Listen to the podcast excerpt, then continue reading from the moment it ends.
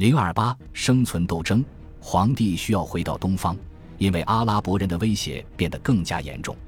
阿拉伯人已经乘亚美尼亚军区兵变之机夺取了某些边境地区，他们此时开始策划对拜占庭的非洲领地西西里和安纳托利亚发动陆地和海上攻击。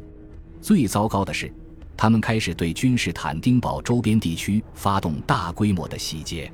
袭击者以附近的基兹库斯海港为基地，先于670至671年在此过冬。而后于六百七十四年重返，并无限期驻扎此地。尽管他们几乎完全没有可能攻克首都高大的城墙，但是他们的袭击抢劫还是牵制住大量的拜占庭军队。同时，从基兹库斯海港出发的袭击部队肆意抢劫，另外一些阿拉伯人则夺取了奇里乞亚和罗德岛，而伦巴德人占领了更多拜占庭的意大利领地。斯拉夫人则包围着当时帝国的第二大城市塞萨洛尼基。君士坦丁四世撑过三年艰苦的岁月后，决定冒险发动反击阿拉伯入侵者的战斗，特别是因为他掌握着一种新式武器。从叙利亚来的基督教难民发现了一种我们称之为“希腊火”的配方，它能够在海面上燃烧并烧毁所有经过的船只。六百七十七年。拜占庭舰队进攻阿拉伯人的舰队，就是使用希腊火烧毁了许多舰船，将入侵者击退回哈里发老家。而一场风暴接着击沉了剩下的大部分船只。同时，奥普西金军区、安纳托利亚军区和亚美尼亚军区统歼阿拉伯陆军，拜占庭人取得了之前对阿拉伯人作战从未有过的重大胜利。君士坦丁四世与阿拉伯人订立合约后，首先收复罗德岛，之后击溃塞萨洛尼基附近的斯拉夫人，并处理一致论派的问题。非洲和意大利的人们长期厌恶这种教义，此时由于亚美尼亚地区的丢失，该教义甚至在帝国东部地区也没有几个追随者。六百八十至六百八十一年。皇帝召开新一届基督教大公会议及第三次君士坦丁堡大公会议。大会经过一年的深思熟虑，谴责了一致论派教义，宣称基督拥有完全的人性和完全的神性，其两种意志符合其神人两性。这个定义解决了关于基督的正统官方信条中最后一点模糊不清的问题。拜占庭教会此后争论的问题将与基督教核心信仰关系不大了。同时，大批被称为保加尔人的突厥人尾随其突厥同胞哈扎尔人从东方迁徙而来，他们渡过多瑙河，移居道色雷斯地区。他们不断占领斯拉夫人定居地区，并且不服从拜占庭人的控制。君士坦丁四世认识到，这些保加尔人将成为制造麻烦的邻居。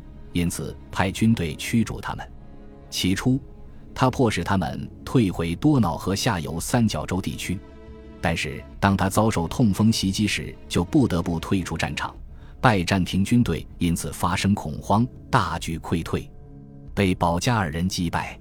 保加尔人随即在色雷斯北部地区定居下来，夺取了几个属于拜占庭人的沿海城镇。君士坦丁四世与其达成合约。承认这些新来的边境居民，并建立新德色雷斯军区来防卫他们。该军区紧邻奥普西金军区的领土。他肯定已经感觉到，当时帝国能够应付一场持久的消耗战争，但他还不能洞察并预见到这支保加尔人将比阿拉伯人更长久的威胁帝国。君士坦丁四世很快取得了对抗阿拉伯人的新胜利，因为阿拉伯人自己在内战中相互厮杀不断。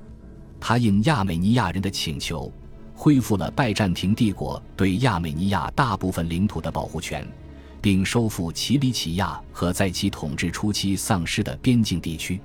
六百八十五年，就在他去世前夕，他与阿拉伯人订立了另一个停战协约。他绝不比他的父亲有丝毫的逊色，他取得了同样的成功，同样克服了可怕的困难。在他能够做到的时候，他避免了战争。成功的处理了阿拉伯人、保加尔人问题，并赢得了臣民的信赖。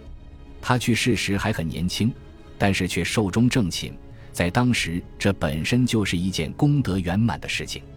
君士坦丁四世十六岁的儿子扎什丁尼二世成为第四位在青少年时期就执掌权力的皇帝。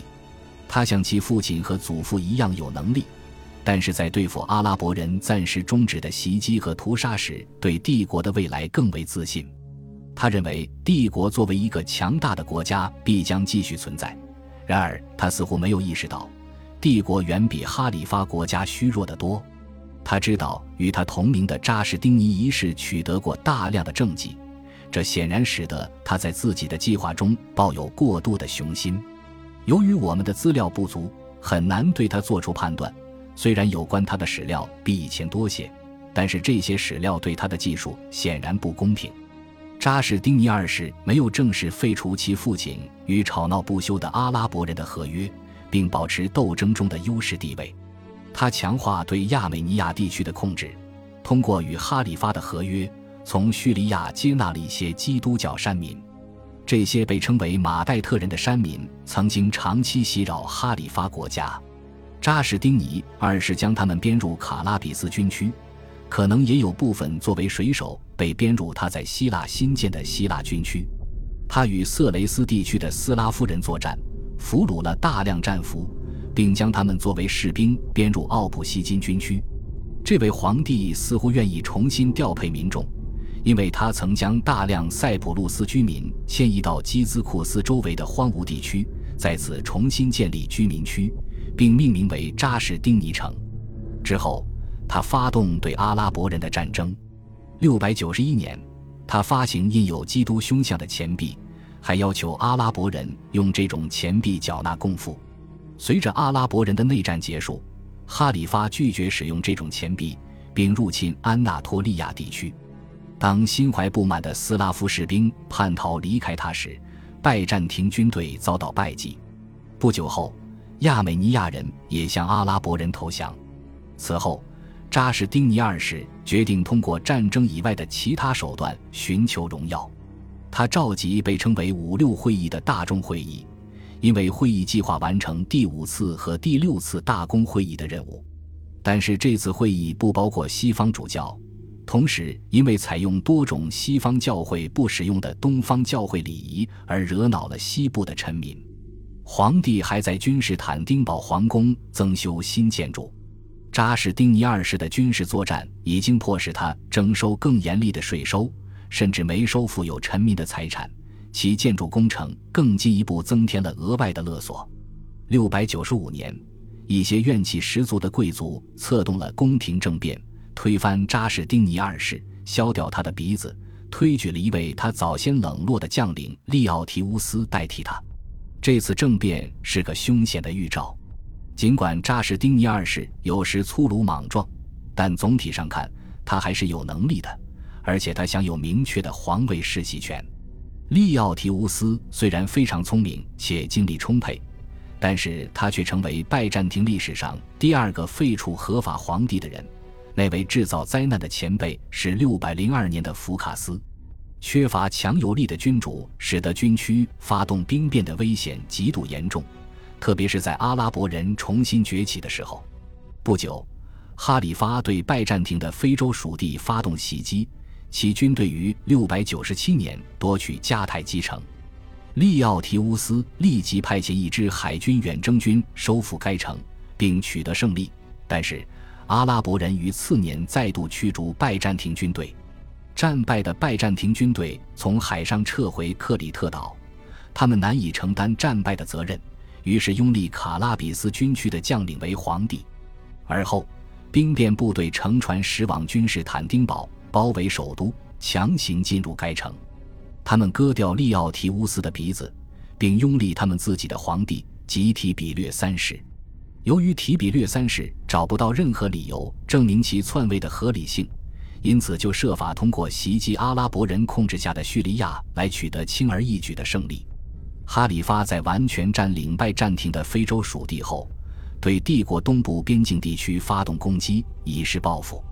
七百零二年。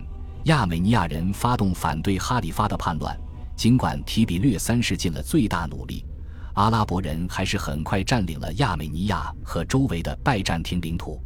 同时，被废黜的皇帝扎什丁尼二世从拜占庭在克里米亚的属地，也就是他的流放的逃了出来，先是投奔哈扎尔人，而后投奔保加尔人。在这里，保加尔汗王派遣一支由他率领的军队进攻君士坦丁堡。扎什丁尼二世设法进入都城，逮捕提比略三世，并恢复了自己的皇位。残疾与流放并没有改变他的坏脾气，但在恢复皇权以后，扎什丁尼二世的为人处事比预期的更为谨慎。他处死了提比略三世和利奥提乌斯，用他自己的例子表明，身体残缺并不足以废除一位皇帝。不久，他就被卷入对阿拉伯人的战争。并与新晋的盟友保加尔人开战，他一直保持不败，直到他原来的流放地克里米亚在哈扎尔人的帮助下发动反叛他的起义。他派去镇压克里米亚起义的海军远征军联合反叛者，拥立菲利皮库斯为新皇帝。七百一十一年，菲利皮库斯从海上进攻君士坦丁堡，推翻并杀死扎什丁尼二世。恭喜你又听完三集，欢迎点赞、留言、关注主播，主页有更多精彩内容。